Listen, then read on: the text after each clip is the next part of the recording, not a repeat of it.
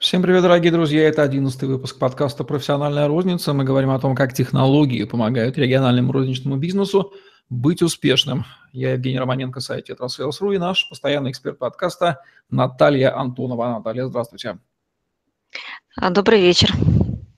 Наталья Антонова, эксперт-аналитик по вопросам коммерческой деятельности, маркетингу, ритейл-технологиям, имеет более чем 13-летний опыт продаж, управления продажными закупками, консультант, бизнес-тренер, исполнительный директор Центра «Максимум» город Пенза, автор семинаров, тренингов и мастер-классов, публикаций в отраслевых журналах, организатор, продюсер и спикер деловых форумов и конференций.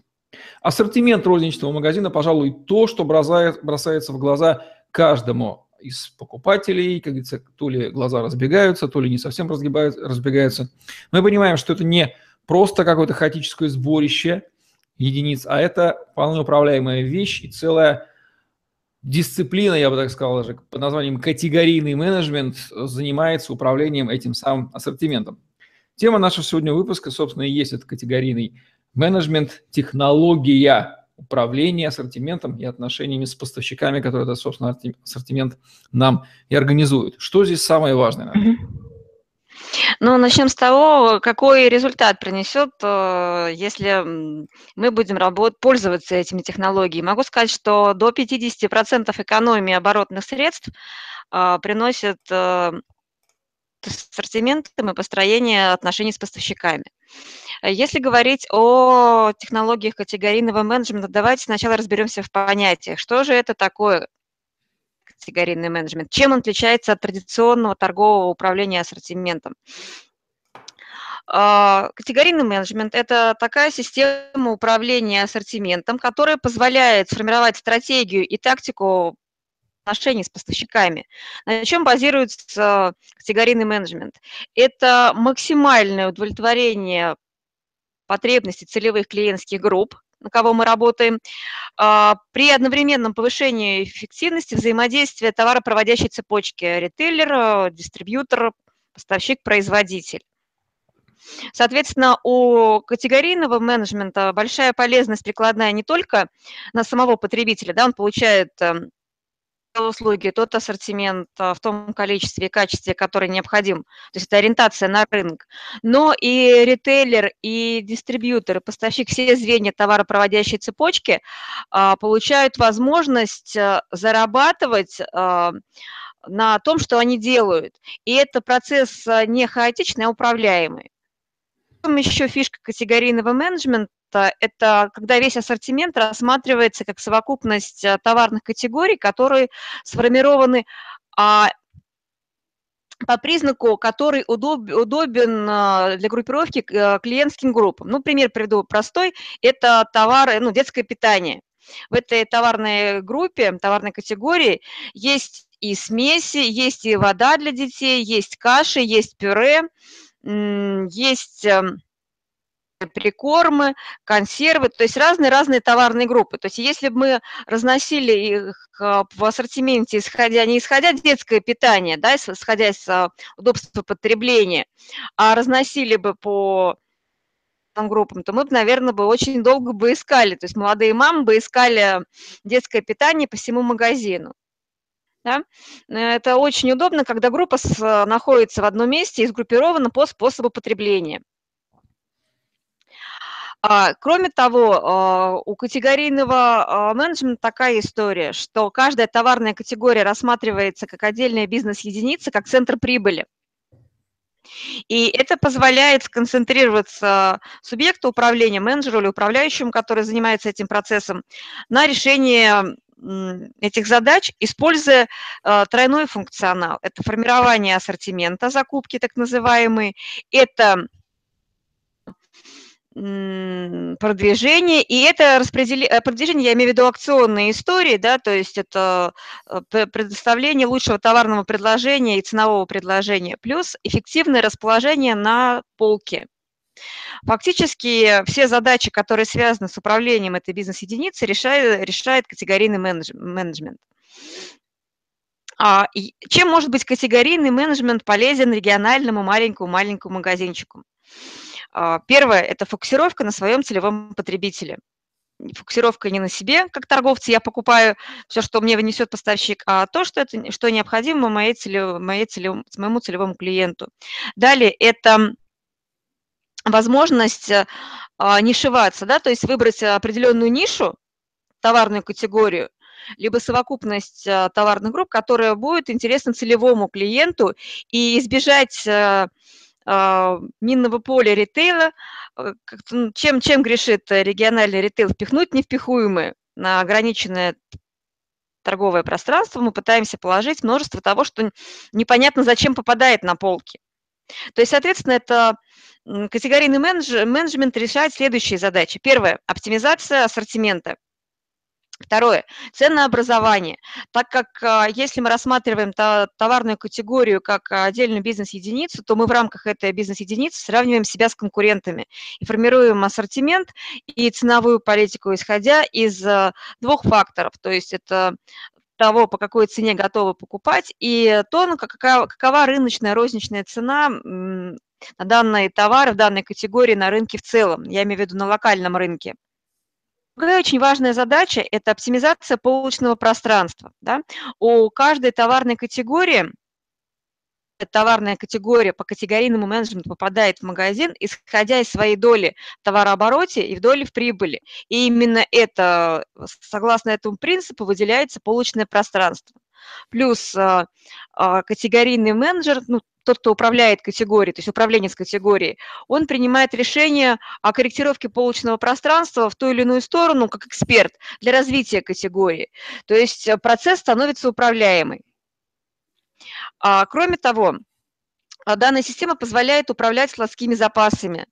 А, есть своеобразные э, правила и технологии управления ассортиментом. Ассортиментная матрица, прайс, это я имею в виду внутренний прайс-лист для магазина, который помогает а, лицу, которое заказывает товар, а, работать с согласованным ассортиментом в рамках страхового запаса, в рамках выкладки, которая согласована. То есть это структурирование и упорядочивание работы с закупками и запасами и управление складом в том числе тоже понятие, которое имеет важное значение в категорийном менеджменте, но почему-то не каждый маленький магазинчик имеет э, свою планограмму. Это расстановка торгового оборудования с распределением товарных категорий. И э, э самые хорошие магазины делают э, товарную планограмму вплоть для, до единиц товара. Да? То есть это фотография или схема горок, полок, где понятно, что, сколько стоит, в какой пропорции. Это позволяет а, а, продавцам в отсутствие управляющего или администратора поддерживать а, витрину отслеживать эффективность э, той или иной товарной категории, либо магазина в целом. И здесь вводится такой очень важный показатель э, в категорийном менеджменте товарооборот и доход на квадратный метр. И это ключевой показатель эффективности, который э, говорит, насколько мы эффективны, а, не исходя из выручки вообще, да, а насколько мы эффективно используем свою торговую площадь. А, могу из своего опыта сказать, я видела магазины, а, например, в Голландии, в Германии, магазины, мини-магазинчики а, в районе 20-30 квадратных метров.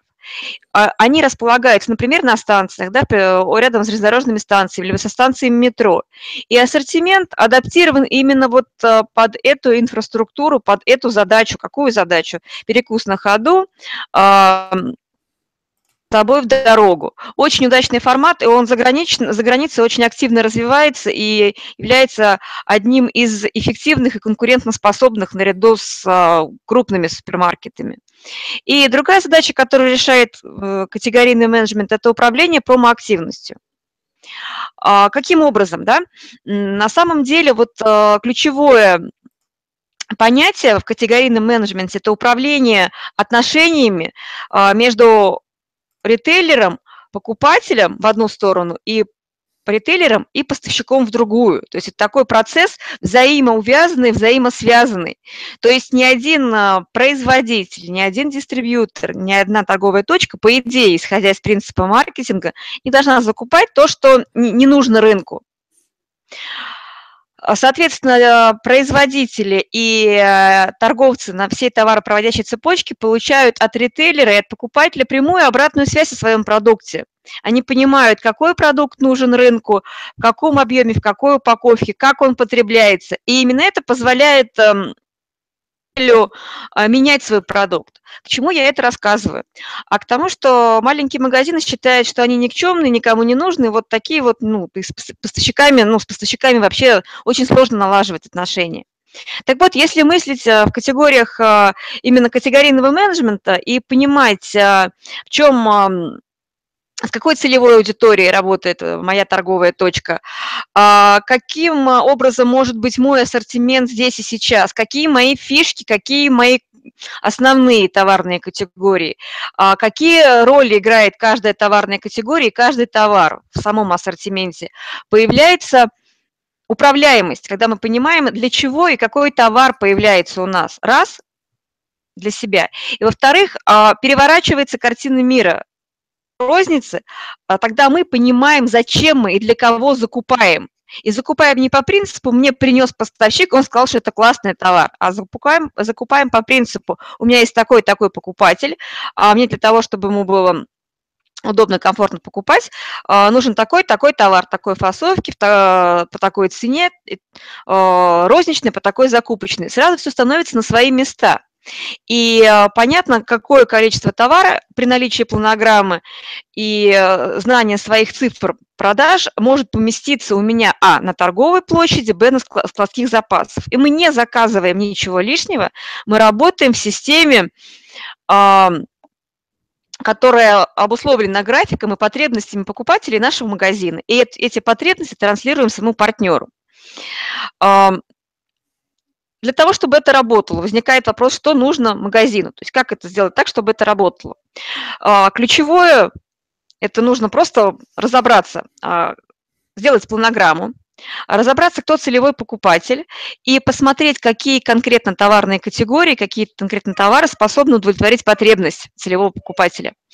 И контроль, контроль за цифрами, то есть видение, видение цифр по своему магазину. Без цифр, э, к сожалению, ни, ни одна система категорийного менеджмента. Каких цифр? А, это какая у нас торговая площадь, раз. А, какое полочное пространство, какие квадратные метры занимает та или иная категория. Причем эту же всю историю нужно делать и по поставщику. То есть, а, анализируя ассортимент и продажи и прибыль в разрезе не только товарной категории, но и по поставщику или по контракту, а мы можем более эффективно использовать свои торговые площади. А, возвращаясь к построению отношений с поставщиками, здесь очень а, важна какая история? А, структурировать свою работу, а, понимать, а, в каких направлениях мы строим, где у нас партнерские отношения, на какие товарные группы. Но обычно берут э, те группы, которые занимают больше 80% от товарооборота, либо, либо ключевые контракты так называемые. Просто, к сожалению, мелкая розница не мыслит контрактами, она мыслит товарами, ну, то есть там, допустим, там горошек, э, либо там ЧП Пупкин, поставщик э, кондитерки, не мыслит контрактами, а не мыслит товарными категориями, а мыслит теми единицами, которые не, не помогают, а мешают управлять. Поэтому э, я предлагаю обращать внимание на цифры и определиться, какие из поставщиков являются априоритетными, то есть на каких поставщиках, на каких товарах мы фокусируемся того, очень важно понимать, а, каков у нас а, в магазине порядок рассмотрения коммерческих предложений и на каком основании мы принимаем решение о вводе товара, какие критерии ввода товара, конкретные критерии, какие у нас условия сотрудничества с поставщиками, что мы хотим от поставщиков по категории. И ключевыми а, инструментами и технологиями работы здесь являются, во-первых, а, а, график Первое, значит, это критерии работы с поставщиками. Второе – это график договорной работы. По какому графику мы работаем с поставщиками? С, как часто мы пересматриваем условия? Раз в год, раз в два года предложений. Картина предложений очень важный инструмент. Э, про что эта история? Да? Это когда мы для того, чтобы ввести, допустим, э, э, такой товар, как, ну, например, зеленый горошек, да, мы от, там, там, Бондюэль, мы рассматриваем коммерческое предложение как минимум от трех поставщиков и сравниваем цены и условия. Ну, либо, ну, любой другой товар. Здесь принцип такой хороший. 7, 5, 3.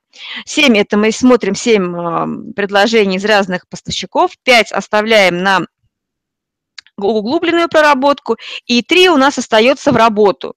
И из этих трех один основной, а второй а, альтернативный поставщик и третий страховочный поставщик. А, и картина предложений помогает а, увидеть а, по каждому товару, товарной категории, либо контракту условия и сравнить их. Соответственно, мы ну, наглядным образом видим, в чем разница в том или ином коммерческом предложении, выбираем лучшее по условиям для себя. А, также нам важно понимать, а, какой регламент ввода-вывода товара, а, понимать, каким образом заносится товар в нашу ассортиментную матрицу и в программу, если мы работаем по программе, ну, с, программным обеспечением, чтобы не было, а, задвоенных карточек, не было пересорта, который в конечном счете влияет на работу с товаром, на товарные остатки, на излишки и недостачу. Кроме того, важно прописать все-таки желательно, чтобы это было в виде документа, это положение о работе с некондиционным товаром, с браком и с рекламациями. И вот эти вещи для чего мы прописываем? Все эти пункты при правильных построениях отношений с поставщиками должны быть у нас в договорах прописаны. То есть это не просто бумаги, которые мы пишем для себя, это ключевые пункты договора, по которому мы работаем со своим партнером. Что еще? Что еще очень важный инструмент, который часто забывают, э, ну, я рекомендую его использовать, это досье поставщика, в котором содержатся все коммерческие предложения, которые поступали от данного контрагента в течение времени, а, и а, протоколы переговоров тоже подшиваются в досье поставщика. Что такое протоколы переговоров? Это результаты встречи и подробные пункты с описанием вопросов, которые обсуждались, и договоренности. А, могу сказать, что протокол переговоров э, а, чем хорош? Тем, тот, кто его пишет, тот и ну, оформляет документ, соответственно, имеет возможность использовать свои формулировки при контрактовании, при составлении договора. Маленькие ритейлеры очень часто принимают форму договора поставщика, и все, и хорошо. И вот э, тут, как говорится, самая основная засада, если мы не отстаиваем, не име, а, не имеем своих торговых условий, пожеланий, не повторюсь, о пожеланий, да, не имеем а, возможности их а, оформить в слова, нужные нам слова. И на, любой, да, на любую форму договора поставщика можно составлять а, либо протокол разногласий, либо протокол согласования разногласий. То есть это тот ресурс, который Гражданский кодекс позволяет нам большому, небольшому ритейлеру э, отстаивать свои права в отношениях э, с поставщиками. Ну вот, если очень коротко, да, то вот это основные такие инструменты и э, вехи категорийного менеджмента и отношений с, поставщиком, с поставщиками, которые помогают структурировать свою работу, сделать ее управляемой. И для каждой категории требования, товарной категории требования могут разниться. Для сыра они будут одни, для, допустим, фреш, э, фрукты, овощи другие, для заморозки третьи. Инструмент Далее, а рабочий. Таких, сколько угу. таких категорий в принципе существует и какое оптимальное число этих категорий для маленького рыночного магазина? И сколько товаров внутри категории может быть? А тут зависит от площади. Я бы начала плясать от того полочного пространства, от того торгового зала, который мы имеем, раз, и а, от той среды обитания, да, от той, того места, где мы находимся. Вполне возможно, будет достаточно одной товарной категории хлеба-булочной, там, плюшки, да, там, изделия, и туда добавлять а, не по принципу ну, скажем так, э, консервы и так далее, и так далее, а по принципу кулинарии кондитерской, да, собирать вот такой э, ассортимент быстрого питания, возможно, тортики добавить. Тут зависит от того, где мы находимся и чем мы отличаемся. Уже можно заявиться на рынок. Вот, например, в Питере есть пышечные, да, это же, по сути, только одна категория. Пышки, кофе. Ну, ах, там еще шоколад. Ну да, у вас, по-моему, есть блинные, да, есть чебуречные, есть рюмочные, вот в Питере я знаю. То есть очень много таких моно, моно категорий. да, с одной уже существующей, да. Ну, э, монокатегорийность не исключает возможности импульсных продаж, да, там могут быть жвачки, всякие там истории, связанные с сезонными товарами, да, то есть тут уже сам Бог велел смотреть, на, на чем еще мы можем больше зарабатывать. Поэтому, а, если бы мыслили стандартно, мы все делали бы э, супермаркет там большой-большой на маленькой квадратуре. Ну, в принципе, многие так и делают. А если мыслить, э, исходя из целевого потребителя, выхватывать свой сегмент, либо совокупность э, групп клиентских, а, то реально можно отличаться. И этот подход, он позволяет отличаться при а, наличии головы, настырности и желании договариваться – и иметь порядок в своей торговой точке. Ну, это все начинается с порядка в голове. Игроков в рознице используют категорийный менеджмент, такой продвинутый уровень управления ассортиментом, в отличие от хаотического. А, смотрите, какая история. Вот если брать даже наш э, э, регион, да, то есть у нас есть э, свои локальные сетки, небольшие, там от 5 до 20 магазинов. У них есть в структуре категории, так называемые категорийные менеджеры. Но мы проводили обучение, да, там натаскивали их навыки, но история какая? Что а, фактически эти люди, которые называются и называют в таких компаниях категорийными менеджерами, они являются товароведами. А окончательное решение принимает управляющий магазином, а, который еще является администратором, ну, скажем так, а, ну, решает административную функцию. И поэтому вот этот функционал работы с ассортиментом правильный, грамотный, он теряется. И акцент уходит только в взаимодействие с поставщиками, которые, ну, какие бы ни были условия, да, прописаны, если нет аналитики, нет четкого понимания, зачем мне этот товар, здесь нужен, да, какому покупателю, то дальше это все, ну, игрушки получается. То есть тут вот э, если говорить о проценте, сложно сказать, кто использует. Многим кажется, что они используются, потому что у них есть такие должности категорийные менеджер. Но это на самом деле не так, по большому счету. А, но многие используют а, некоторые принципы категорийного менеджмента.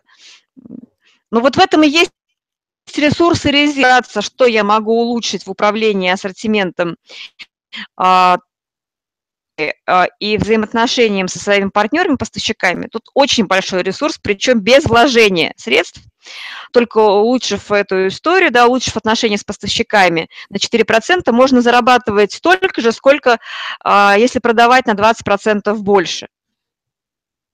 Поэтому... Это, это реальное повышение эффективности, такое не экстенсивное, да, да а интенсивное внутри. Ну что же, да, важно, просто, просто порядок навести. Да, отличная фраза «навести порядок».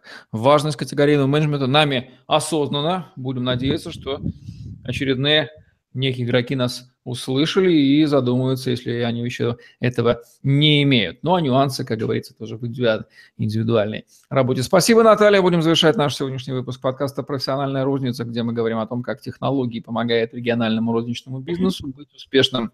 Наталья Антонова, Евгений Романенко были с вами. Лайк, комментарий, Tetrasales.ru, YouTube, Podster – Хэштеги Наталья Антонова, Tetrasales вам в помощь. На сегодня все. Всем отличного дня. Оставайтесь с нами, управляйте ассортиментом грамотно. Всем пока-пока. До свидания.